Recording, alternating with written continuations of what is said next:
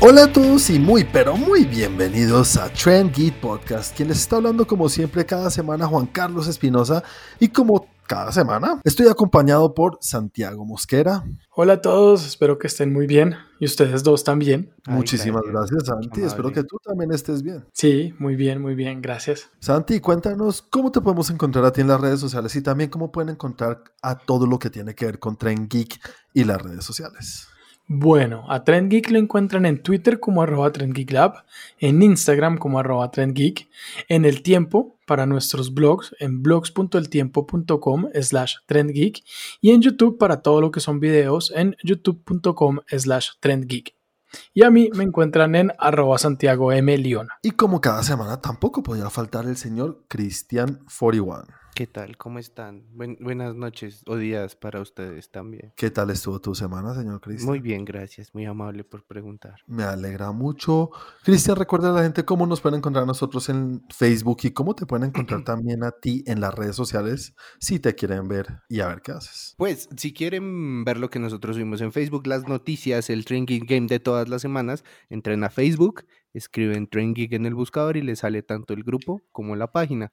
Para ver qué hago yo en la semana, sígame en Instagram como arroba 41 con W. A mí me pueden encontrar en las redes como arroba Juanaldiño. Señores, tenemos varias noticias y creo que hay dos noticias que la rompen, entonces no son muchas, pero tenemos de qué hablar. Parece que Oscar Isaac va a ser nuestro nuevo Solid Snake. Todo lo que sigue pasando con Spider-Man 3. Parece que cada semana hay algo nuevo Spider-Man 3 y me encanta, pero me asusta. No sé, ahorita hablamos un poquito más de eso. Y la noticia que prácticamente es como ponerle una puntilla encima a los cines. Warner Brothers se echó al mundo entero encima. Pero nada, antes de seguir con eso, como cada semana comencemos hablando de lo que cada uno experimentó en cuanto a entretenimiento. Y esta semana comencemos conmigo. Va a comenzar yo, señores. Oh, ah, muy bien. Vi una película de Melissa McCarthy que se llama Super Intelligence. algo he escuchado. Una película muy graciosa en HBO Max. Eh, ¿De qué se trata? Es como de, como si la, la inteligencia artificial cobrara vida, pero entonces no es la inteligencia artificial como cualquiera, sino como la red, entonces se llama la superinteligencia artificial, entonces puede controlar todo lo que son las cámaras por todo el mundo, la puede ver por todo lado, puede controlar todos los artefactos, entonces le habla a ella por todo lado y le, lo que quiere es entender a los humanos y ella es lo más normal, o sea, no tiene nada especial del montón total, entonces por eso la elige a ella. Y es chistosa, ¿sabes? Que es una película chistosa, bonita, una comedia romántica, obviamente tiene su lado de comedia ahí, y me hizo reír y la pasé muy bien. Eh, le pongo un 7. También me vi una película que hizo uno de los youtubers que yo sigo, que se llama John Campea, un documental que hizo que se llama Movie Trailers, A Love Story. No, no sabía que Campi había hecho una, un documental. ¿Y qué tal? está muy bien, ¿sabes? Es, muy interesante, pero no creo que para todo el mundo, de pronto sí, no sé, me gustaría que la viera alguien que no está empapado del tema o que no está viviéndolo como a diario, como nosotros, que siempre estamos consumiendo trailers y viendo qué sale y qué no sale aquí.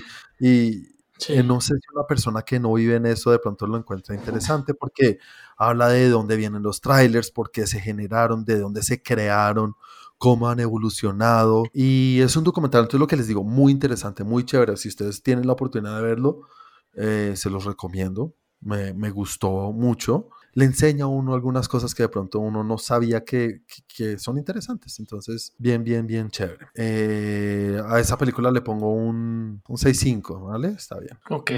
Me vi Mank, que estaba que la veía, les había dicho que me estaba preparando para ver Mank, última película del gratísimo, uno de mis mejores, no sé si mi favorito, pero está ahí arriba, directores de hoy en día, que es David Fincher. Y esta película, pues para los que no saben, cuenta un poco la historia de cómo se escribió o cómo fue el proceso de escritura por parte de Herman J. Mankiewicz. Es un escritor de la época de 1939, que fue cuando se escribió esta película, y cómo fue su proceso. Era un tipo bastante extravagante, tenía su personalidad y su forma de ser, era un borrachín, pero al mismo tiempo como era tan extravagante tenía sus cosas, pues tampoco no lo querían algunas personas y tenía sus, sus guerras. Cuenta cosas detrás que, pucha, esto es algo difícil de hacerle un review a esta película porque todo lo que me debería gustar y todo lo que esperaba, porque me cuenta cosas de una película, como les dije hace unas semanas, me volví a ver por enésima vez eh, Citizen Kane o El Ciudadano Kane, tirada por muchos una de las mejores, o si no la mejor película de la historia. Incluso es, el, es la frase de, pues es una buena película, pero no es ninguna Ciudadano Kane. Algo tiene que haber hecho bien esa película para que tenga ese dicho. No sé, está bien y de pronto a mí como sé tanta cosa detrás, toda mi preparación me hizo apreciar tanto la película que digo, del putas, y está muy bien hecha. Y, y, y, ¿cómo es que se llama? En cuanto a técnica, es una obra de arte. Pero si uno no sabe todo lo que yo sé o no tiene esa pasión por saber verse todos los, los recovecos y los, y, los fragmentos y las cosas detrás de cámaras, entonces no la va a disfrutar tanto. Entonces sí tengo que decirlo, eso es una falla que tiene la película. Una película no debería exigirle a uno tareas para que uno la pueda disfrutar. Sí, no debería exigir investigación. Exactamente. O tener un conocimiento de algo. Y lo hemos dicho, y yo lo he dicho mil veces y lo diré, y así lo, así lo, lo, tengo que aceptar. Esta película no es para todo el mundo. Es como decir los que dicen, ah, a usted no le gusta Marvel porque no se leyó los 80 mil cómics. Pues no, esa es una de las maravillas que hace Marvel y que hace el señor Kevin Feige, que hace películas que uno las puede disfrutar por sí solas. Y si sabes más allá y tienes esa tarea detrás o esa investigación, pues enriquece la experiencia, pero no te hace que te guste la película. En este caso creo que sí saber las cosas detrás puede hacer que te guste y si no sabes puede pasar como, ah, pues qué bonito y ya. O sea, yo no la disfrutaría tanto como tú. Es probable que no, no, Santi. De pronto por las actuaciones y la parte técnica y eso, pero eso no es suficiente para decir, uy, qué del carajo. Ok. Entonces, no sé, ponerle una nota es muy difícil porque no me mató, pero le pongo un 6, un 6, un 6, es ahí. Creo que nos vimos todos Tenet, ¿verdad? Sí, claro. Esta semana tenemos como tenemos dos compartidas. Tenemos dos compartidas. Esta película la teníamos pendiente, sabíamos que iba a estar disponible de una u otra manera para verla. Para verla en cine. Ya que llevo tanto hablando, quiero que comience hablando alguno de ustedes dos. Hablemos de Tenet. Pues, Juan, a mí me gustó, me gustó bastante. Me pareció bastante interesante la premisa, el, el como la idea detrás y la eh, esta vaina extraña que montó Christopher Nolan para hacer la película que no tengo ni idea si técnicamente si está basada en una investigación en algo no sé, o sea, la, física cuántica de la película, la verdad, no me interesa. Yo la tomé como simplemente una película y ya. Eh, y me gustó, me gustó como, la, como contó la historia, eh, la forma como unió las líneas de tiempo, como las iba mostrando, me pareció bien interesante. Los actores también me parece que hicieron un gran, gran papel. Me gustó, me gustó bastante. Ahora, me parece muy importante recalcar que así como me gustó, no entendí un culo. Ah, muy bien. quiero ahorita, ahorita lo resaltamos un poquito porque no sé, no sé cómo tomar el tema. Chris, ¿cómo te fue con Tenet? Eh, no, pues sí tiene su cosa difícil de entender, pero a diferencia de Santi, yo sí me metí en el lado de la física cuántica. Ok, hiciste tarea. Bueno, si tú haces tarea hasta con, con MILF. Entonces, con esta yo te metiste, te, clavaste toda una enciclopedia. Pues no, realmente ellos cogieron como tres teorías y las unificaron para que tuviera sentido. Obviamente están las licencias creativas, son solamente teorías, pero pues me pareció muy bien abordado. Eh, yo encantado de la película y aparte que ah, volver a cine es una sensación indescriptible. ¿Fuiste a cine? Cine, cine, así tal cual yo dije, necesito verla. Y sí, yo creo que una de las cosas que empecé a valorar de volver al cine es que en una toma ellos van, como están en un sitio cerrado, ver la producción de audio que tenía eso, que es como, no, está lloviendo y yo decía como, no sé si está lloviendo allá o está lloviendo en el cine, sentir otra vez como pegan esas gotas así en sonido surround. Me acabas de hacer dar mucha envidia porque eso no lo experimenté yo. Sí, eso sí está muy bien pensado. La parte cuando hablan, que uno está hablando al revés y el otro lo escucha al derecho, también, sí. tuvieron una producción muy buena. Conociendo a Nolan, yo creo que sí estrelló un avión. Mm. Ahí se fue todo su presupuesto. Igual tengo entendido que salía más barato hacerlo así, estrellando el avión de verdad, que, que haciéndolo todo en CGI. Es que esos de CGI creo que se les fue a la mano y están cobrando mucho. No puede ser. O sea, eso no tiene sentido. Hablando desde mi ignorancia. ¿Un avión real? No, no, no. O sea, no una avioneta, es un avión. No, es un, creo que es un, 777, si no estoy mal. Es ah, no, pero era de carga, no puede ser un. Bueno, sí, no es comercial, no tiene tanta cosa por dentro, pero igual. Pero es que tengo entendido que le salía más barato comprar un avión viejo, porque ese avión pues es viejo, un avión y los aviones cada X años tienen que sacarlos de, o sea, por obligación les toca sacarlos de del aire a excepción de Avianca, que tenía todavía aviones del 55, pero, pero tienen que, o sea, esos aviones tienen que renovarlos cada, cada X años y estrellarlo, porque finalmente la estrellada es una sola y no tienes que hacer tantos efectos especiales ni en CGI ni en nada, sino simplemente grabarlo con muchas cámaras o bueno, y se demoraba menos, porque se demora mucho tiempo en hacer todo ese nivel de detalles y pues el nivel de detalles que exige Nolan no es cualquier bobada. Creo que salía o muy parecido o más barato hacerlo con un avión de verdad. Pero, pero ahí, está la cosa de lo que cobran esos manes, no, o sea, no. No, no puede ser que sea más barato. O sea, sí, entiendo, entiendo, pero no estoy de acuerdo. Me parece que hay un error en cuanto a lo que pueden cobrar esos manes de CGI. Bueno, volvamos un poquito a la película. Sí, estoy de acuerdo con ustedes. Es una película que a mí me gustó muchísimo es, es una película que, pucha, lo, uno, se, uno se divierte viéndola, uno, uno está pegado a la pantalla, por más que uno diga, hey, no estoy entendiendo un culo. Porque sí, sin hacer, sin hacer investigación previa o no tener cierto, cierto conocimiento, esto no lo entiende cualquier persona normal así de un momento a otro. Y creo que ni siquiera cualquiera, creo que la gran mayoría de las personas no van a entender la de primerazo, ni van a entender todo lo que pasa o ni siquiera lo básico. hay, hay, que decirlo, es demasiado inteligente, inteligente por su bien, creo yo. Sí, Sí, estoy de acuerdo.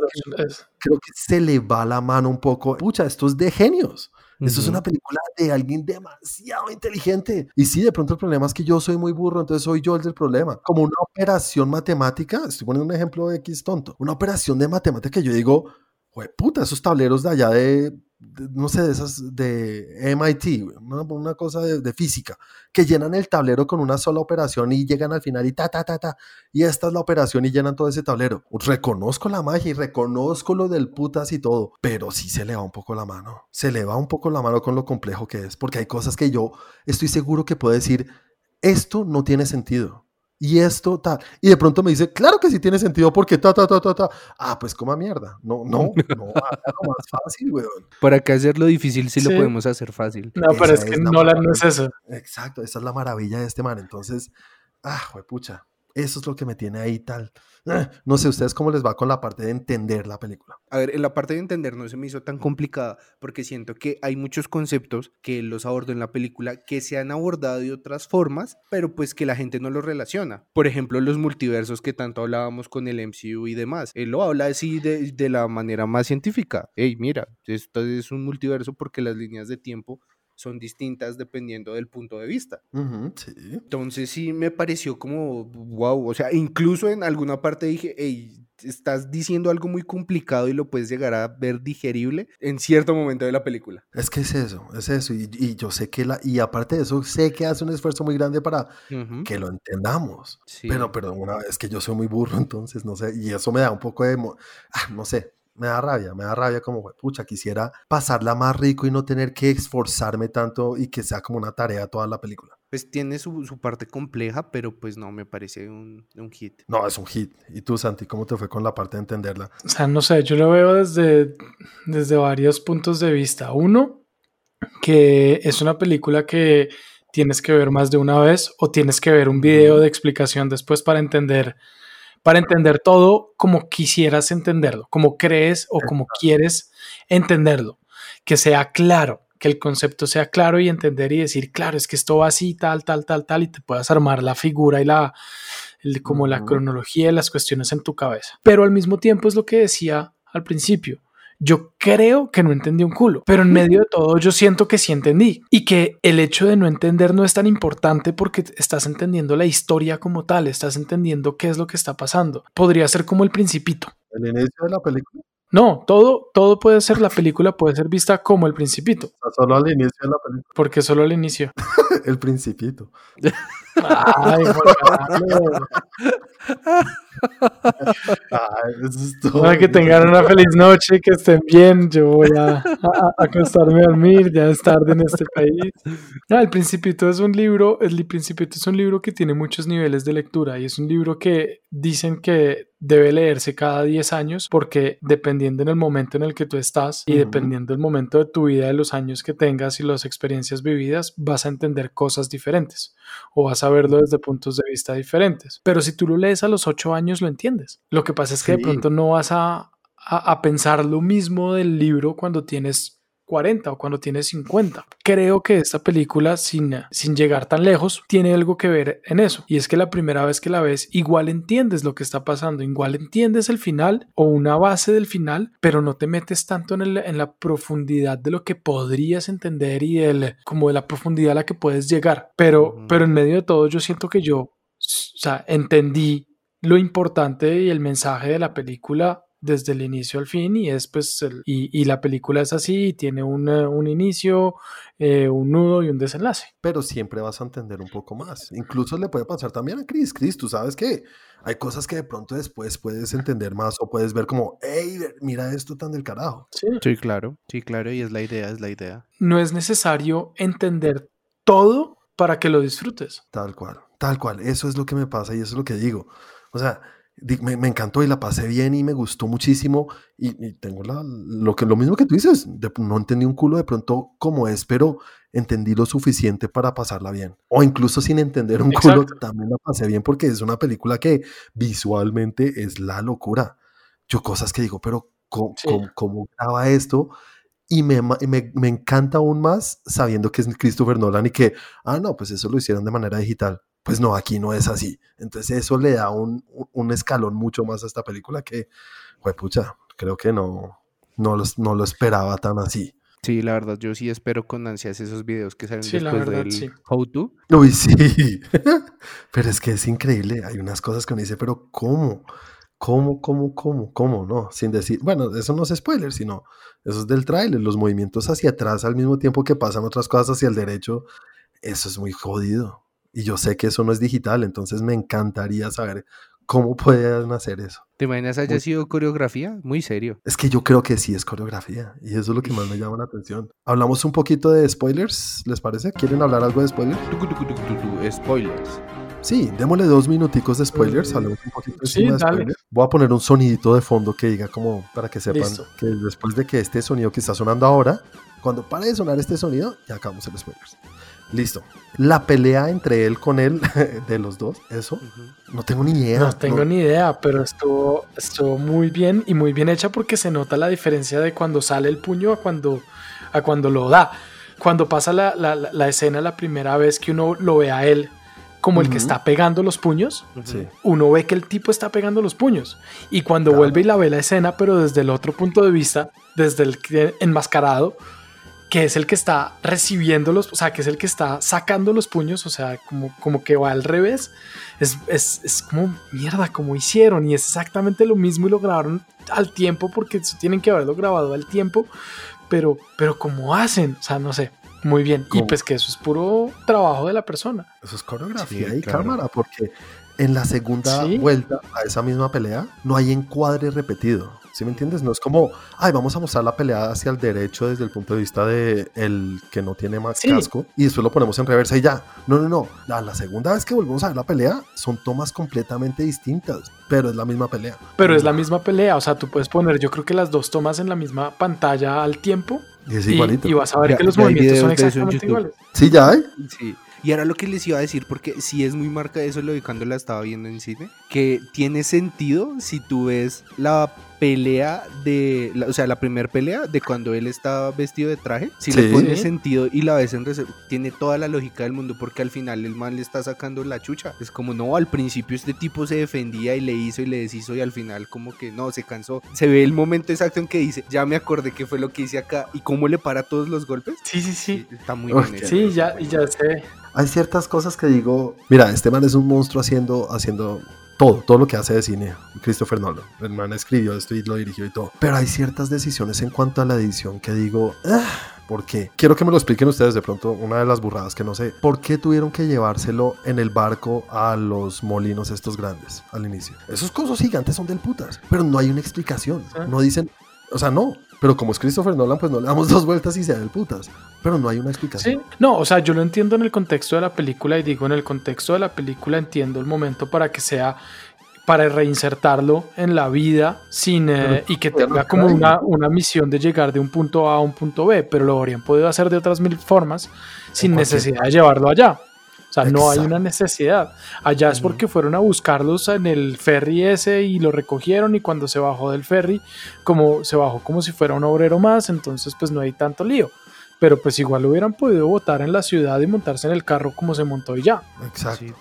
Como también es un poco raro el hecho de la escena. Yo creo que lo hicieron es para mostrar que el tipo era muy bueno en eso, pero decirle que le quitaron todos los dientes y después no, te los mientras estabas dormido te los arreglamos, es como Sí, ¿Qué? yo la segunda vez yo también la segunda vez dije, a este man no le metía una súper tortura, o sea, no sé Sí. cuánto tiempo lleva dormido y cuánto tiempo duraron arreglándolo, pero sí, sí fue como tiene como muchas elipsis. Exacto. Pero- y ahí- pero- y pero ¿saben qué me gustó ahí?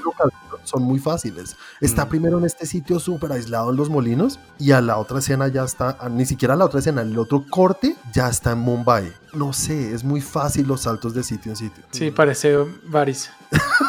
Se me había olvidado, muy bien. Y nada, yo creo que ahora sí ya dejamos ahí la película, señores, o si no nos vamos a quedar todo el día. Pongámosle una nota antes de irnos, Santi. Yo le pongo un 8.5. 8.5 y en, la, en, la, en el escalafón de películas de Nolan. Uy, qué pregunta tan difícil. No, no en orden exacto, pero si está en el, está arriba, está en el medio o está abajo. Yo creo que puede estar en la mitad hacia arriba. Chris. Y no, yo le pongo un 7.5 y también la mitad hacia arriba. Para mí también es un 7.5. Es un 7.5. Podrá ir subiendo ese nivel de gusto entre la vea más, entre más la pueda ver y entender más, creo. Sigamos entonces con lo que ustedes vieron en la semana.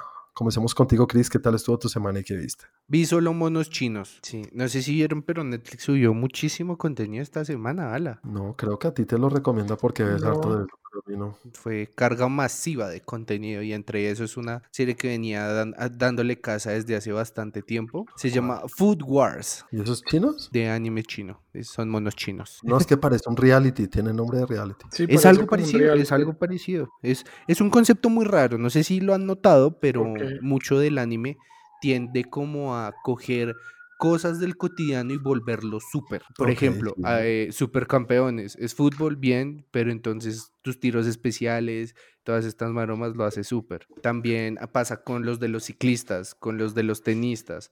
Todos ellos cogen esos deportes que si bien tienen como sus cosas, pero lo hace súper. Entonces, no, este es el raquetazo súper, hiper, mega wow, todas estas cosas. Y esta vez se fueron por el lado de la comida. ¡Wash! ¡Qué rico huele esto! Si no es ¡wash! Vea como chuc, chuc, y corta y, y cocina con las manos o con la frente, no sé. Se Lo calienta llamaba- cachetadas. Me llamaba muchísimo la atención verla y no, 10 de 10 me encanta. ¿En serio? No, sí es muy Oh. buena. Eh, bueno, ¿Cómo se llama sí, eso? si usted la va a ver, no, no es algo que usted pueda ver con toda tranquilidad porque pues tiene sus cosas sugestivas y es que parte de eso es la habilidad que tiene el protagonista es que cocina tan bien que si tú te lo comes tienes un orgasmo. Ok. Entonces hay boca. bastante gritos de monas chinas, bastante Ah, sí, sugestivos. Se pasa gente ahí ya la cosa. Sí, y se le sale la ropa, pero pues lo censuran así como que el humo de la cocina. Bueno, son Ok. cosas de allá, ¿no? Son muy de allá esas cosas. Ok, cuéntanos qué más viste, mono chino. Seguí viendo monos chinos y hay otro- creo que este ya se los había mencionado alguna vez, pero tiene una segunda temporada que se llama Kareguri. Kakeguru y no, ni idea. Eh, sinopsis. Han de cuenta que existe el mundo normal, solamente que las personas, en lugar de ir al colegio a estudiar, van al colegio a apostar. Y toda tu vida es que tanto apuestas, que tanto pierdes. Si pierdes mucho, pues te conviertes en una persona pobre porque le debes mucho a mucha gente. Y pues si eres muy bueno apostando, pues tienes las lucas. Pero y eh, se mete en la cosa de hacer trampa y contar cartas y todo eso. Claro, es, es mucho de eso y básicamente habla sobre la protagonista. Tiene un fetiche raro con las apuestas. Es muy sugestivo en el anime ahora que lo pienso, pero es como que le gusta mucho entre más arriesgada sea la apuesta. Y, Ah, y si se va a lugares oscuros, tipo, te ha puesto un dedo de mi mano en este juego de cartas. Entonces, entre más arriesgada sea la apuesta para Ok. ella, pues más le gusta la vaina. Pero pues la vieja es como muy buena. O sea, más que, más que por lo que va a ganar, lo haces por lo que siente a la hora de hacer la Exactamente. Vea, pues. Ok, ¿qué más viste, Chris? No, pues fueron esas dos series y vi Tenet. Bueno, bueno, ahorita hablamos de la que les recomendé yo, pero Santi, cuéntanos qué tal estuvo tu semana y qué viste. Vi varias cositas, pues incluyendo Tenet. Vi también el, el- me puse al día con eh, el Mandalorian. Ey, yo también la vi, qué pena, ahorita no lo hablé porque pasé directamente a ustedes después de, de Tenet. Entonces hablemos de Mandalorian. ¿Cómo te fue con Mandalorian y este capítulo? Me pareció cortico, yo no sé si es más cortico que los otros, pero se Bueno, me bueno. pasó a toda. No me, pas- no me pasó, pero ahora que lo pienso, digo como, es como una escena de acción y ya todo el Sí, capítulo. exacto. Pero me gustó, me pareció chévere, sigue gustándome la serie, sigue teniendo cosas que, que me llaman mucho la atención. Eh, ya estamos, creo que al a un capítulo del final de la temporada, Mm, si sí. no estoy mal, si no es uno, son dos. Y me pareció un buen giro para, para ver qué va a pasar en el último. Sí, estoy de acuerdo, me gustó mucho, me, me- creo que es de los que más me ha gustado este capítulo, ¿sabes? Me gusta que me refuerce, tenemos a Boba Fett a lo largo de todo el capítulo y nos muestra por qué Boba Fett es Boba Fett. Y aquí no hay que, es que, ay, es que en los cómics pelea muy bien, no, acá muestran la brutalidad como es, es, es un animal peleando, Sí. es del, uy, no, la brutalidad de este capítulo me encantó, me pareció del putas, muy chévere. Bien chévere, es bien chévere. Y nada, lo que tú dices, lo que pasa al final lo deja uno con el cliffhanger más grande que hemos visto en esta temporada y, y queda uno como, oh, ¿qué va a pasar ahora? Entonces, ¿Qué va a chévere, pasar en el último? Sigue por buen camino Mandalorian, qué buena cosa. Vi el primer capítulo de una serie que se llama La Revolución. No sé si ya la ¿qué empezaron, tal? si la ¿Tú vieron. No, la tengo ahí. Es que le he dado largas por razones varias. Bueno, para nosotros que no sabemos de qué va esto. De la Revolución Francesa. No, nunca la voy a ver. Es como ambientada en la Revolución Francesa, pero no es que cuente la historia de la Revolución Francesa. Es, es un spin-off de la Revolución Francesa. Pues digamos que la serie empieza como explicando qué, qué fue lo que pasó o por qué pasó lo que pasó y diciendo Ujú. como todo empezó por esta. Muchos creen que la historia fue esta, pero nadie sabe esta parte y, y cómo comenzó todo. Pero al mismo tiempo tiene como una, una cuestión ahí eh, eh, súper, eh, ¿cómo se dice esto? De lo que le gusta a Cristian. Monos chinos. No, lo otro que te gusta, que no son las conspiraciones. ¿Sobrenaturales? Eso. Eh, tiene, como, tiene como una parte ahí de algo como so- sobrenatural que está pasando al mismo tiempo y se meten más es por ese lado. Entonces es ambientada en la época de la revolución, pero por ahora lo que alcancé a ver es que también le metieron ahí su, su tema sobrenatural y su tema de, de como una trama un poco más de, de saber qué va a pasar por, es, por el lado sobrenatural más que por el lado de la revolución. Como Abraham Lincoln Vampire Hunter. así, ta- así tal cual. Pues, pues no tan allá, pero sí, sí, sí. Sí, exacto. No tan allá, pero sí. Sí da eso. Es que la razón por la que yo no la he querido ver es porque me falta leerme un fragmento de la historia acerca del término que se usaba en la época acerca de la sangre azul, que pues si alguien no la ve entenderá que, de qué sirve que lo busque, pero pues no les voy a decir porque de pronto los spoileo algo. Pero no lo he leído es por eso, porque me falta como entender más términos y como habíamos hablado la, la vez pasada, yo sí soy de datearme. Sí, Ok. sí lo.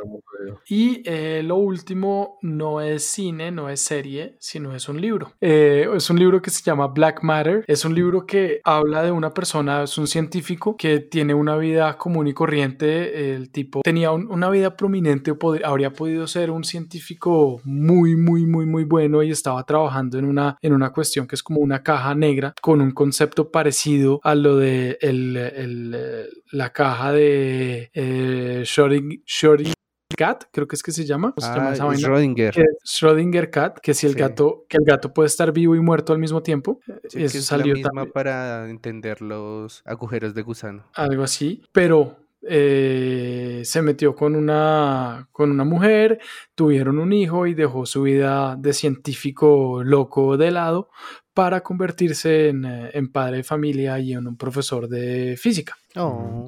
Y resulta que un día va caminando, saliendo de hablar con un amigo en un bar y lo secuestran y se despierta en un lugar donde no entiende qué es y se empieza, empieza como a, a tratar de buscar eh, las personas que conoce, tratar de ir a su casa y a buscar como su, su, su vida y resulta que no es su mundo. Ah, Ok. ok. Eh, y ahí ya empieza todo el desarrollo que es súper interesante sobre, sobre esta, de cómo llegó a otro mundo, como a un mundo que sí es un mundo paralelo, que si lo simplemente le están haciendo una jugada de como, pues no una broma, pero una broma sofisticada para robarle la vida, eh, si está viviendo algo estilo Truman Show, todo esto y, y es bien chévere, bien, bien chévere. Bien, bien, chévere. Qué bueno, no lo había oído. ¿Y es una serie de libros o es un libro? Un libro nomás. Chévere, chévere, Santi. Me gustó, me gustó ese. eh, y ya, de resto vi Tenet y la película, la de los tres. Bueno, antes de seguir les cuento rápido que vi, vi también una serie en Netflix, número uno en la lista, señores. Betty la fea. No, Selena. Bidi bidi bam bam.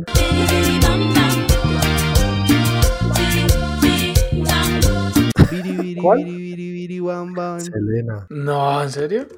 Sí, me vi Selena, me la vi toda en dos días con mi esposa. Todita la primera temporada. Eh, eh, nada, es muy mala, muy mala, señores. Pero bueno, hablemos, señores, de la película que les recomendé o les puse de tarea o los obligué a ver, como lo quiera ver cada uno. Y estoy hablando de la película de, no, eso es del 2011, ¿no? Creo Sí, que es. Película del 2011 llamada The Raid, película de Indonesia, o bueno, con actores indoneses, dirigida por Gareth Evans, un director que cada vez que hablo- oigo que va a hacer algo, veo lo que va a hacer por estas películas, por esta y la parte 2. Pero quiero que ustedes me cuenten cómo les fue con esta película. No sé si les he dicho cómo, cómo me gusta a mí la acción, pero les iba a hacer un comparativo y es la escena de Tenet donde a este man de hoy van a ablandar la carne. Ah, sí, Sí. la cocina, cuando están en la Sí. cocina. En cuanto a acción, ¿qué les pareció? Aparte de hablar de la coreografía que ya hablamos, que dijimos que muy chévere y pues no vamos a meternos en spoilers, eso es una nota y es muy difícil de hacer, pero la acción no es, lo, no es el fuerte de Christopher Nolan para mí. Exacto. En las películas de Batman, o sea, es lo último que uno dice, son las peleas más malas, en serio, la pelea con Bane es malísima para mí. A mí me gusta es más la acción que tiene esta película.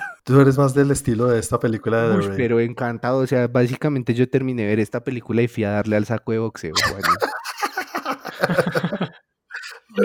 Bueno, ahorita les cuento para mí también qué es eso, ok. Sí, Sí. porque sí, es, es como, no sé, me gusta mucho ese tipo de que uno al final termina con la testosterona al 8000. Bueno, Santi, ¿cómo te fue a ti con la peli? Me gustó, me pareció chévere y pues la acción sí es algo impresionante, o sea, las escenas de las coreografías, la pelea, las peleas cuando se están dando en los pasillos eh, eh, es bien buena y la última, bueno, sí, la última pelea cuando están los peleadores también es como, wow, güey madre, pero no se cansan. Sí. Llega un punto en el que es como, "Güey, puta, estoy cansado yo de verla físic- físicamente cansado de solamente verlos pegarse y pegarse y pegarse, que es como, uy, marica, como, uno, como no se han matado y dos, que aguante tan hijo de puta el de esos manes. Ese chiquitín es muy bravo.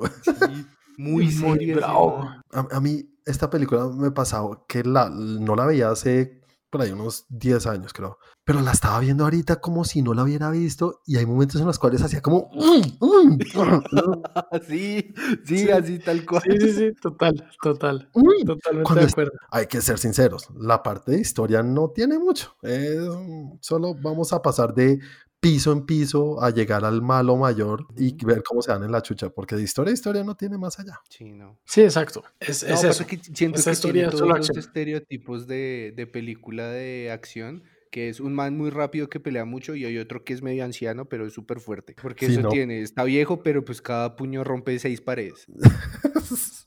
Ese cucho yo pensé que le iban a matar muy fácil, pero sabía pelear también. Sí, claro. Me La experiencia cuenta. A mí lo que me pasa después de ver estas películas es que uno ve una película eh, sin, quitarle nada, una película de, de, Avengers o una película de, de, superhéroes y uno dice, esas coreografías no tienen nada que hacer al lado de esto. Exactamente. siendo muy chéveres y muy divertidas y todo, pero, pero esto es otro nivel y son unos duros. Yo quiero que este tipo haga más cosas porque es, es un duro. Gareth, Gareth, Edwards es un duro. Y la parte 2 de The Raid es mucho más historia, al mismo tiempo que sigue estando igual de brutal. Entonces, si quieren ver la 2 en algún momento, véanla, que se la recomiendo. No sé si es mejor que la 1, pero es muy buena. Y nada, pongámosle una nota. Yo le pongo un, Es que solo por la acción yo le pongo un 9 porque me encanta este tipo de acción. Me encanta así. Eso, eso así, yo me divierto demasiado. Sí, voy con Yo le pongo... ¿Con qué vas tú, Chris? Con el 9. Sí, es que, fue madre, es que yo la terminé de ver y fui a darle al saco, no es mentira.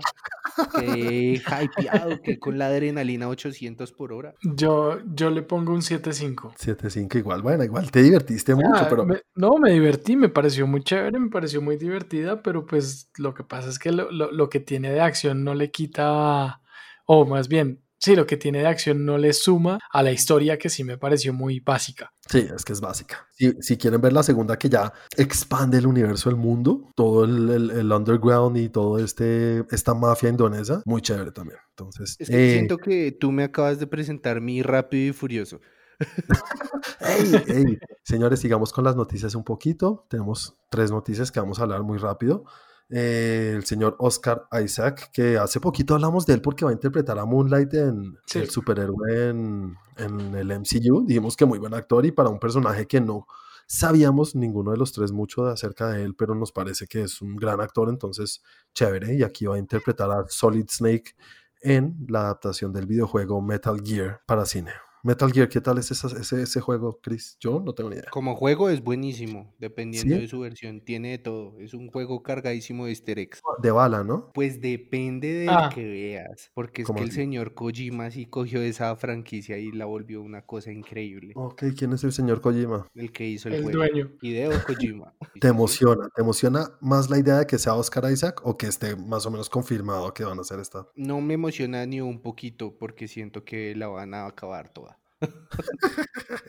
Dale la oportunidad. Se la di. Mira que lo mismo pasó con Assassin's Creed. Le di la oportunidad por el actor y mira cómo me pagó. Ay, yo sé, pero tienen que aprender de esos errores. Es gracias a ellos que aprenden. Sí, exacto. Pues no sé. Lo que pasa es que siento que la cronología del juego no es tan sencilla como para hacer una película. O sea, la ves bien complicado. Lo veo complejo. Se me hace que, que va a ser un. O sea, incluso si es muy buena deberían ser solamente una película y ya. Ok, bueno. Ok. a ver, tú, Santi. Me da completamente igual, porque no tengo ni idea de qué me están hablando. Si me dijeran, Oscar Isaac va a hacer una película nueva de la, me da lo mismo que me digan, va a ser una película nueva de Metal Gear, porque no tengo ni idea y, y pues, ¿no? Chévere ver a Oscar Isaac, punto. Estoy de acuerdo es lo único que me emociona. Igual a mí cada vez que me hablan de una película nueva basada en algún videojuego, hey, me pasa igual que en Transformers. ¿Será que ahora sí lo logran? Le voy a dar la oportunidad. Yo sí, sigo cayendo en la huevonada así me den en la jeta mil veces. No, yo igual las veo, igual después digo, ah, sí, la vi. Pero que me emocione por saber qué va a pasar y pues que me emocione por verla, mm, no. Ah, yo sí un poquito, yo sí, yo quisiera, yo quiero, es que como que no le he perdido todavía toda la fe, entonces digo, quiero que hagan algo bueno de videojuegos porque sin ser gamer, sí sé que, puta, hay una cantidad de juegos que dicen que son una putería para hacer unas franquicias o algo en el cine muy chévere. Que no lo logren porque obviamente es otro medio y otra cosa, pero está ahí la posibilidad de que nos den una franquicia o algo nuevo como el MCU. No sé si hace el mismo nivel, pero algo así podrían hacerlo con los videojuegos. Pero difícil, difícil, sí parece que es porque no lo logran, señores. Eh, la segunda noticia, noticia bomba, bomba, bomba. Alfred Molina, quien interpretó a Doctor Octopus o Doc Ock en Spider-Man 2 de Sam Raimi, está confirmado para volver, bueno, no confirmado por el estudio, pero lo más cercano al estudio que es The Hollywood Reporter, de volver a interpretar a Doc Ock, pero en esta ocasión en la nueva, en la nueva versión de Spider-Man, en estas nuevas películas de Spider-Man con Tom Holland. Señores, ¿qué tan felices los pone eso? Un chingo. ¿Por qué un chingo? Más chingo que otros chingos? Pues, es que yo siento, y, y si lo ven en perspectiva, hicieron todos estos... Ah, uy, no, casi me meto en la otra noticia. No, sí, está muy áspero. Tú, Santi. Yo creo que me gusta más la razón por la cual vuelve o la forma como vuelve que el hecho que vuelva. Ok, todo lo ¿Y que... cómo vuelve? Sí, cómo vuelve Eh, no sabemos. Pues no sabemos, pero damos por hecho. ¿no? Pues no sabemos, pero se no sabemos, pero sí sabemos, porque en la No. segunda parte de la noticia lo, lo dice. Sí, la segunda parte de la noticia lo dice.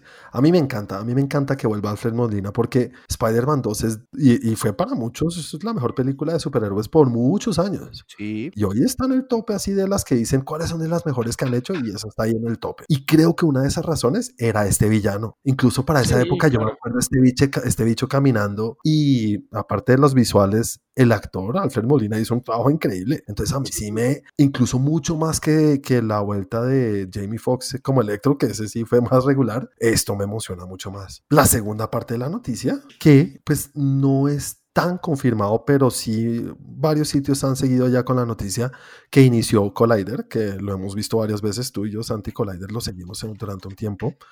Eh, es un medio de comunicación para mí bastante fiable, pero no es uno de estos como Hollywood Reporter.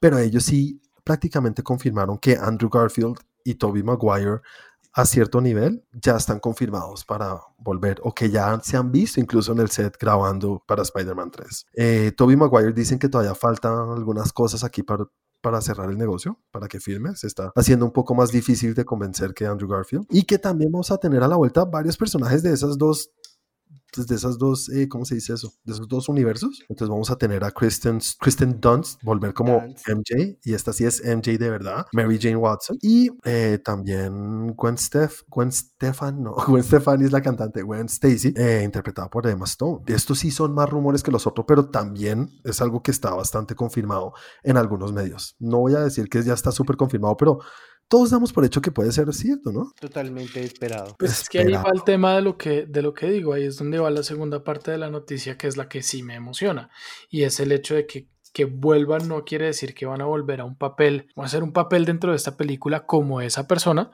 sino que van a volver en el multiverso. Entonces van a estar es en un, multi, en un multiverso de Spider-Man, aparentemente, y eso sí me emociona más. No, y aparte que tiene que ser en otras líneas temporales porque pues Gwen Stacy está muerta, ¿no? Gwen Stacy está muerta, sí, sí, sí es que está confirmado que vuelve, sí. Exacto. Obviamente Doc Ock también. Sí, también. Sí, también. También está morido. Fox también, todos, o sea, los malos malotes están muertos y la señorita Gwen Stacy también. Gwen Stacy, sí es Gwen Stacy, ¿no? Entonces esa parte de cómo van a manejar eso, obviamente sabemos que vamos a tener al señor Doctor Strange en esta confirmado. Entonces él, yo creo que va a ser el detonante de todos o el que va a abrir las puertas a que esto suceda. Yo también creo que es posible, que es posible que sea por ahí el tema. Y también, pues parece que están logrando armar este, esta guerra y la razón por la cual tendríamos a estos tres Spider-Mans. No sé a qué, a- hasta qué capacidad van a estar, tampoco espero que estén a lo largo de la, de la película, pero que tengan que unirse los tres para algo. La única razón sería para en- enfrentarse a los Sinister Six, que ya tienen mucha más forma, ¿no? Sí. Electro, el Vulture, ¿cómo se llama? El buitre. El buitre, Sí. Eh, Electro, Eh. Vulture, eh, Doc Ock. El arenoso. No sé si el arenoso, o sea, no sé quién más van a traer. Obviamente Scorpion ya lo vimos porque hicieron el teaser, eh, hubo un teaser al final de Spider-Man 2 o y uno. Morbius. Pues Morbius, no sé, eso no- puede ser Morbius, ¿no? O incluso Venom también. Eh, sí, puede Venom ser no Venom, que- pero no, Venom no también, estaba no tan sé. bien, no estaba tan bien sonando el señor eh, regular actor mamado John Cena como el arenoso. Chévere, chévere, o sea, súper motivados todos porque es más que la noticia que son buenos actores y buenas cosas, es la posibilidad de que lo hagan lo que vimos en el Spider-Verse de la película animada, que lo hagan en imagen real. Sí, Y sí. tienen de dónde hacer una cosa del carajo que por lo menos podría, no sé, hey, esta pregunta, ¿cuál prefieren? ¿La unión de los distintos Batmans o la unión de los distintos Spider-Mans? ¿Por qué tiene que ser lo uno o lo otro? Porque no pueden ser los La de los. Spider-Mans, la de los Spider-Mans. No, están los dos, pero dime cuál. Una de los dos tiene que gustar más. La de Como los la. Sí, uy. No sé, yo me iría con los Batman. Yo también creo que los Batman. Es que Batman me gusta más, pero Spider-Man es del putas, no sé. Sí, yo voy también más por ese lado. Si a mí me dicen, ¿a quién salvas? ¿A Toby Maguire o a Michael Keaton? Yo salvo a Keaton. Uf, pero es que sin pensarlo. Tú, Chris, piénsalo así. No me digas esas cosas. Coger No, aquí. es como mis dos gatos, yo a los dos los quiero por igual. Tal cual. pero, pero saben que es algo que me, preocupa un poco esta noticia y de hecho lo, cuando estaba leyendo el artículo de Collider lo pensé y lo pensé igual que ellos y yo acá lo he dicho muchas veces y es que yo a veces quiero que no me digan tanto. Para mí habría sido ideal poder llegar al estreno de Spider-Man y ver a esta gente en la película y, sorprenderme y decir, wow, este man estaba acá y trajeron a este y hicieron esto. Pero es que falta un año para la película y ya sabemos mucho de la película. De los personajes, que eso sí, en todas las películas de la historia uno sabe todos los personajes. No necesariamente, pues no siempre, no tanto así. O sea, a veces no, a veces sí se lo sorprenden a uno. Y antes, sobre todo, pues antes, a mí me gustaba esa época en la que yo llegaba al cine y me sorprendía con lo que veía y con los personajes que veía que no sabía quiénes eran los que iban a interpretar el, el papel, aparte del protagónico y el coprotagonista, el resto no sabía quiénes eran. Sí, sí, eso sería ideal, pero obviamente estamos es imposible que pase, o sea, hoy en día. Sobre todo hoy en día es imposible más porque, o sea, no tanto porque no puedan guardar el secreto, porque de hecho no, no estoy seguro y hace poquito habíamos, creo que habíamos hablado de un tema parecido. los secretos se pueden guardar, eso se puede hacer. Lo que pasa es que siento que para mantener el hype y para mantener a la gente entusiasmada y para mantener a los fans con ganas de ir, les van soltando cosas y, les, y, y nos sueltan más de lo que quisiéramos ver, pero eso hace que todo el mundo esté interesado. Sí, hay que manejar un, punto medio, sería ideal, pero, pero yo sí creo que es más imposible que hoy en día con el nivel de los medios y no, no los paparazzis, sí los paparazzis, pero es que ni siquiera tienes que ser paparazzi para que tomen una foto en Nueva York donde graban Spider-Man, donde se lleva a cabo la historia de Spider-Man. O sea, es, es imposible. Y antes de que se cuele así la noticia, pues se adueñan de la noticia y la, la sacan ellos. y generan ese hype que tú dices de la película. No, pero yo creo que sí funciona. Pasó en Civil War. ¿Cuánto tiempo pasó de Civil War hasta que votaron a Spider-Man? Eso fue casi al final. Es que ahí estaba todavía la noticia y se hablaba mucho del tema de que van a llegar a un acuerdo los de Sony y los de... Eh, incluso ahí pasaba y yo me comí mis palabras en esa época, decía eso nunca va a ¿Qué tan raro? Ah, ñam, ñam. y no aprende. no, sí aprendí, ya aprendí, no vuelvo a decir eso. También la cosa de, hey, que tantos son muchos personajes. Sí. Mm. Pero hey, ya, ya nos mostraron que sí se puede hacer con muchos personajes un buen producto. ¿Spider-Verse animado? Eh, no, hablaba en Endgame, pero también. Pero es que, es que él no sabe muy bien de qué habla porque no le gustó, Juan. Hay gente que no le gustó. No, sí, y habrá gente que no le gustará esta, y hay gente que no le gusta el Ciudadano Kane. sí, es verdad, obviamente que es verdad. Esperemos a ver que hagan un gran trabajo, porque, hey, esto está bajo el mando de, de Kevin Feige. Sí, señor. Entonces tenemos de dónde confiar y en Kevin We Trust. Entonces, démosle la oportunidad y estemos felices porque lejos de ser una mala noticia, esto es bueno, ¿no? Por todo lado. Es muy bueno. Y nada, la noticia que rompió el internet de alguna manera, esta creo que más que la de Spider-Man, o no sé cuál, pero esta es un poco más triste y también chévere, no sé, quiero oír sus puntos de vista. Los señores de Warner Brothers y HBO Max, ya saben que son de la misma compañía de Warner Media y de ATT, decidieron que para el 2021 van a sacar o van a seguir por el mismo camino de lo que dijimos que iban a hacer o que ya confirmaron que iban a hacer con Wonder Woman 84.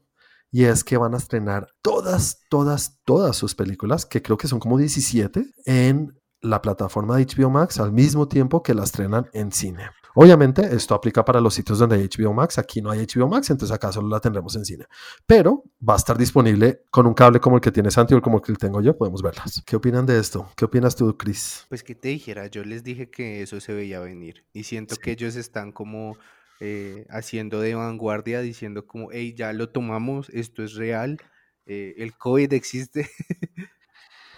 y, y no sé, o sea, lo que yo les decía no me parece lo mejor pero pues más allá de toda la magia y demás, eh, el cine es un negocio. Ellos tienen un que negocio serio. Exactamente. Y, pues es como todo, adaptarse o, o, no, o no, o morir. Y en este caso, pues ellos lo están haciendo como, como les funciona y como están funcionando las cosas hoy en día. ¿Tú qué opinas, Santi? Estoy de acuerdo con Chris, pues lo están haciendo a su manera. Mucha gente no está de acuerdo. Muchos actores, sí, muchos actores no están de acuerdo con el tema. Sí, actores y directores y de todo. Eh, sí. Paréntesis, ¿si vieron lo que dijo Christopher Nolan?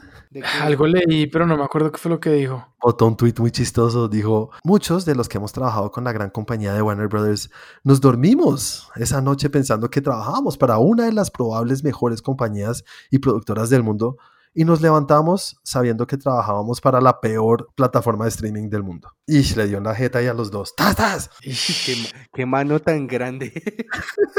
Pero bueno, entonces, volviendo al tema, pues es una noticia que yo no sé cómo tomarla, la verdad, porque yo no sé, por, por un lado me parece bien, por otro lado no me parece tan bien, eh, por un lado entiendo a los, a los actores, a los directores, a los productores que no están, bueno, a los productores de pronto no tanto, pero a toda la gente que no está de acuerdo y por otro lado también entiendo a los estudios que tienen que hacer de alguna manera. Uh podamos tener, seguir teniendo estos contenidos.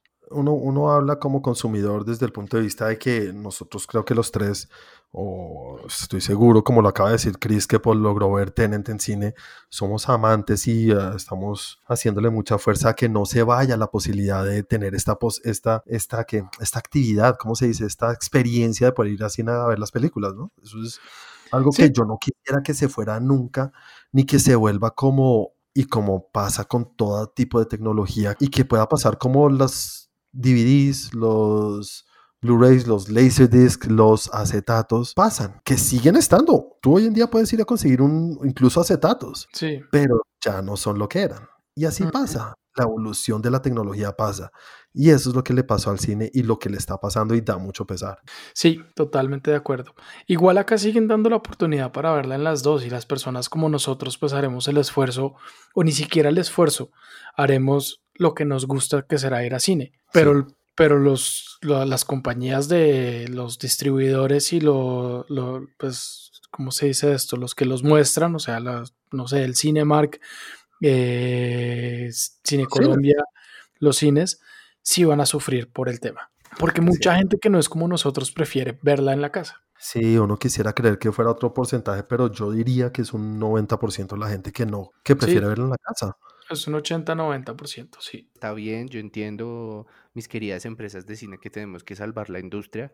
Y ya la salvamos desde antes pagando un maíz bastante costoso, pero se están pasando de verga con esos precios también. Que sí que se pasan por los cinco pueblos porque es la única manera que se pueden mantener. Eh, claro, y el problema aquí, el problema aquí va a ser que como hay, va a haber menos gente, no es que bajen los precios, los precios puede que suban, porque como es menos gente, tienen que rentabilizar la ida o pues la entrada. Y lo más seguro, pienso yo, es que suba, suba el, precio. Que muchos quiebren, que queden pocos distribuidores, que queden pocos escenarios para, para ver cine y que esos para poderse mantener tengan que subir sus precios. Pero tarde o temprano eso no les va a dar, porque lo que dice Chris y creo que son la mayoría, yo ah, nunca he oído una persona que dice, no, los precios de ir a cine a comer está normal. No, eso es una bestialidad, una gaseosa o unas palomitas por 50 mil pesos como mierda. Pero eso lo que, lo, lo que yo creo que hará esto es que los cines una vez más, no creo que van a desaparecer, pero sí van a desaparecer los multiplex, como llaman en inglés, de tener 10, 15, 20 salas de cine en un mismo sitio. Van a ser los cines de dos o tres salas que muestran las películas que hay. Eso es lo que yo creo que va a haber. De pronto no va a haber, no va a haber ni siquiera suficientes pantallas para mostrar la cantidad de películas que pueden haber al mismo tiempo que las tienes en la casa. También es cierto. Es muy jodido, es muy jodido este tema, pero entiendo de dónde lo hacen. Es un negociazo gigante para Warner Brothers. Tengo los números aquí enfrente y les voy a contar un poquito por encima cómo funciona. Cuénteme los números.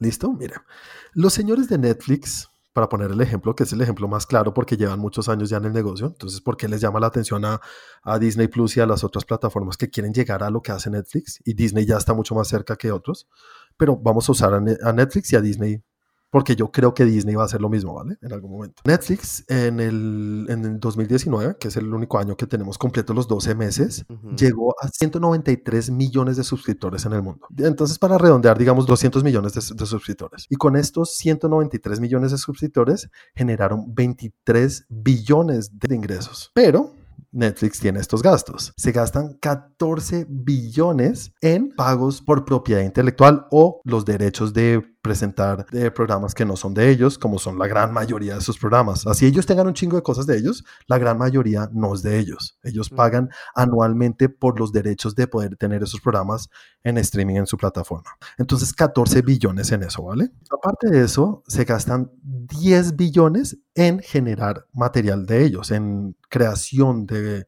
de propiedades ya que son de ellos originales. Y se gastan 4 billones en mantenimiento de la empresa en general, ¿vale? Entonces, 15 más 10 más 14 son 29 billones. Y lo que decíamos que ganaba, que, ¿cómo es que dices tú la palabra, Santi? En, ingresos. Ingresos, los 24, pues están perdiendo ahí 5 billones. Entonces, 5 billones perdiendo. Hagamos esta comparación con Disney. Disney en este momento tiene 73 3 millones de suscriptores. Están lejos de lo que tiene Netflix, ¿no? Que son 200 millones. Pero ellos dicen que para el 2023 van a tener esos 200 millones, que yo creo que va, que va a ser antes porque ahorita están bien, bien altos y eso que solamente con un programa. Cuando saquen todo lo de Marvel y eso, yo creo que eso se va a acelerar mucho. Pero ahorita estimando y las proyecciones que tienen es que es para el 2023 van a tener esos 200 millones de suscriptores. Que haciendo el cálculo por encima, ellos creo que cobran un poquito menos creo que son como 8 dólares, algo así, o 9 dólares, y Netflix cobra como 12. Es un poquito más bajito, pero todos sabemos que eh, en algún momento Disney va a subir su precio. Entonces, digamos que al mismo tiempo van a generar estos 24 billones de, ingresos. Pero ¿saben cuál es la diferencia de que tiene Netflix a, Disney? Pues que ellos no se tienen que gastar 14 billones en la propiedad intelectual de otras personas. Ese, ese, ese número de 14 billones que se gasta Netflix Disney tiene cero. Todo el material que ellos tienen en su plataforma es de ellos. Ellos no tienen que pagar derechos de nada a nadie. Entonces, digamos, solamente se gastan los mismos 10 billones generando contenido de ellos, que es un huevo de plata, y siguen gastándose los mismos 4, millones en, 4 eh, billones en, mantenimiento. Y esta diferencia les hace, en lugar de perder 5 que perdía en Netflix, ellos generan 7 billones de ganancia al año. Sí, obviamente teniendo en cuenta que la idea de Netflix la, idea de Netflix y todo lo que están haciendo ahorita, creación de contenido, es llegar al punto en el que de propiedad intelectual paguen lo mínimo posible y solamente mostrar contenidos de ellos.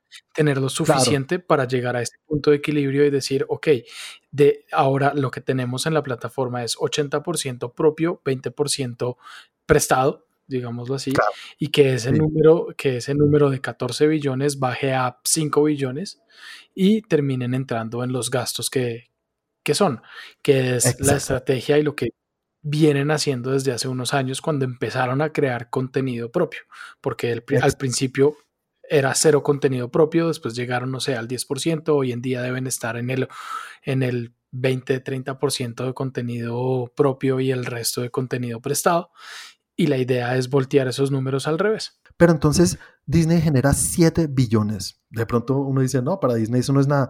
¿Ustedes saben cuánto hizo Disney en ese mismo 2019?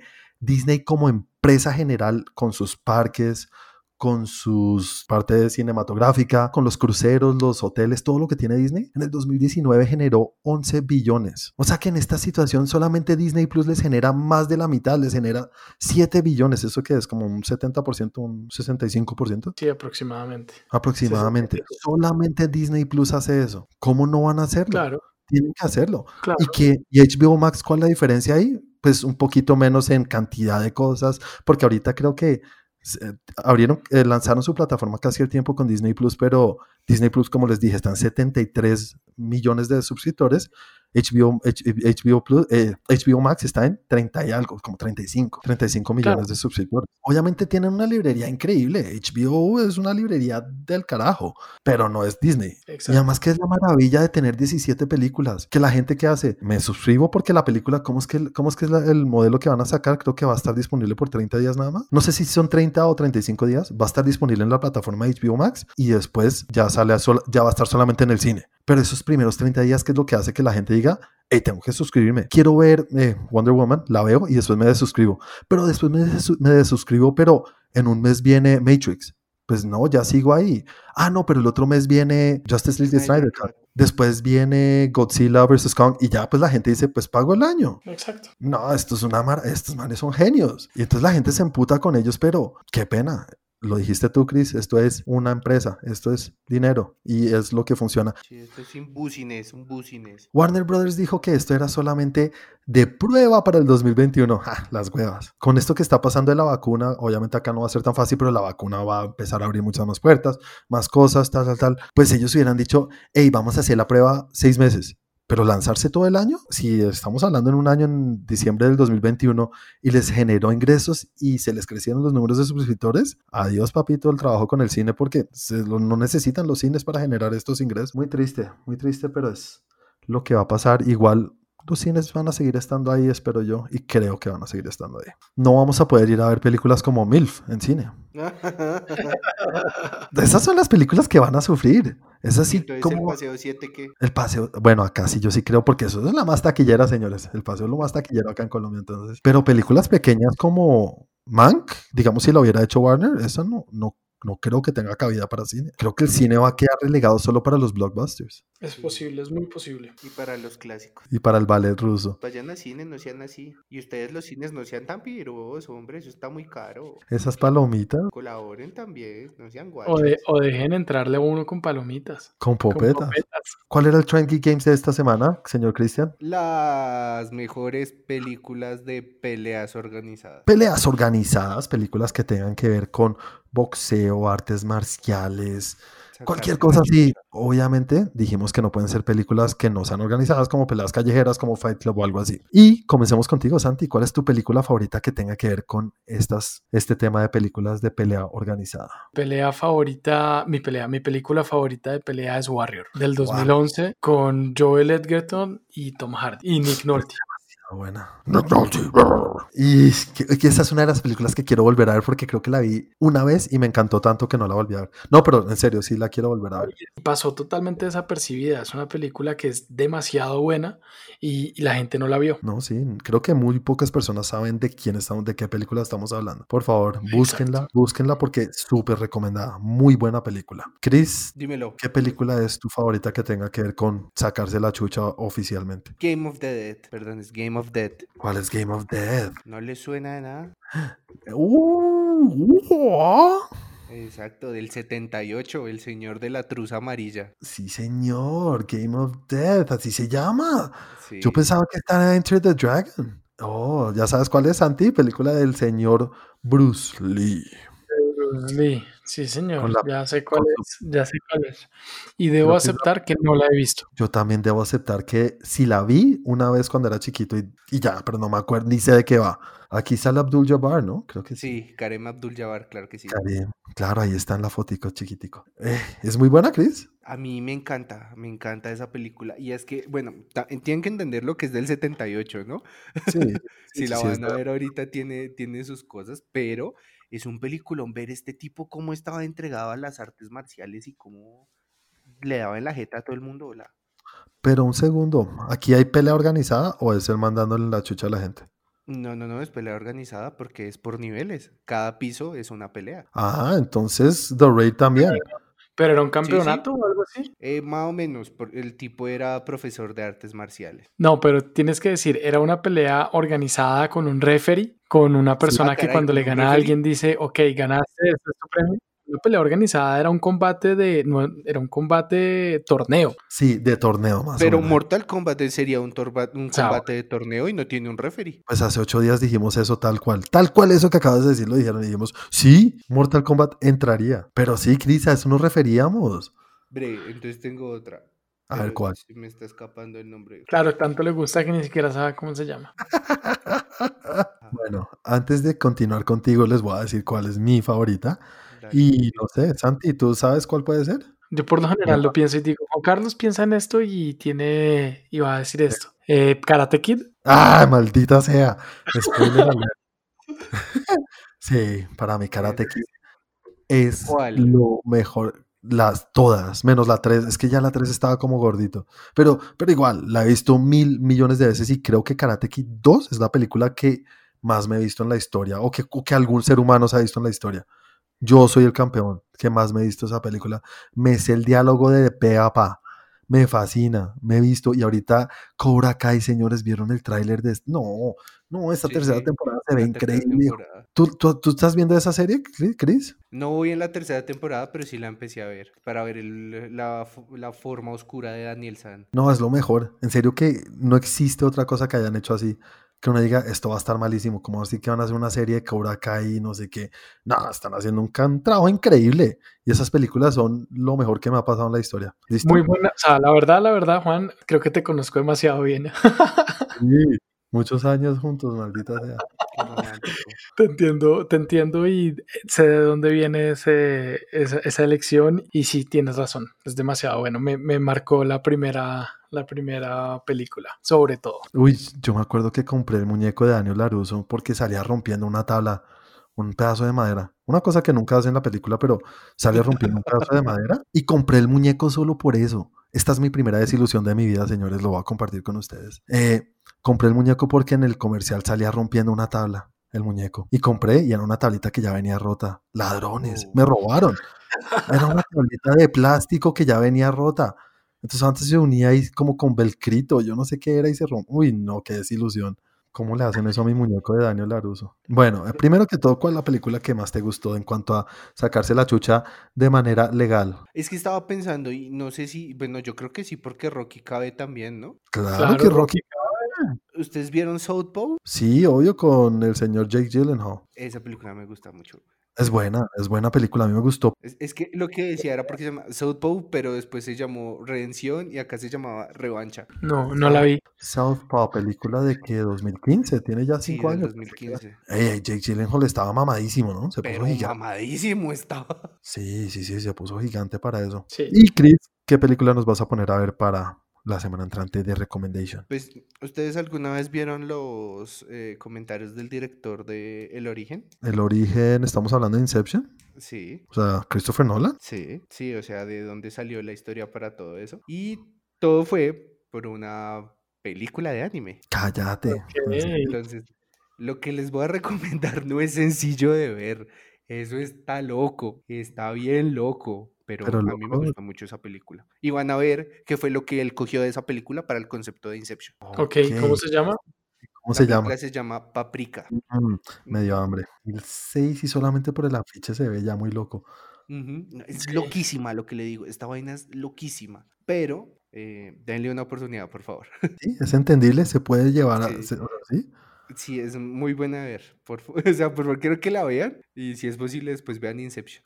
Bueno, señores, entonces para la próxima semana, nuestro Trend Geek Games, vamos a hacer un poco homenaje a algo que hemos hablado últimamente bastante y ahorita estamos hablando de peleas y esto de artes marciales, pero vamos a ir un poco más allá y vamos a hablar es de deportes en general. Vamos a elegir nuestra película favorita basada en los deportes o que el deporte sea el tema principal de la película. Entonces, puede ser un deporte, de pronto no tiene que ser el deporte más conocido, pero que por lo menos lo conozcamos nosotros, ¿no? O que sea, o que sea un deporte en el país que sea, no sé, a Cristian le encanta Japón y en Japón hay una, un deporte X y allá es un Sí. deporte conocido. El béisbol. No, no No, sé, estoy diciendo, una, estoy diciendo un ejemplo X, o sea, por, por, Ah, por ok. ponerlo, que sea algo que sea, que, que, que realmente sea una- un deporte. Sí, eh, un deporte así. oficial, no tiene que ser un deporte mundial, pero de pronto dentro de ese mismo, de ese país es un deporte oficial.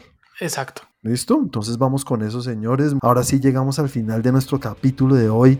Una vez más, gracias a los que nos están escuchando. No se les olvide recomendarnos a sus amigos, parientes, abuelita, todo el mundo aquí. Hablamos de películas de todas las épocas. Entonces, recomiéndenles este podcast para que nos escuchen porque siempre nos encanta que siga creciendo esta familia de trenguiqueros. ¿Somos trenguiqueros Sí. o trenguicones? Uy. Uy, O trenguiquianos. Trenguiqueros.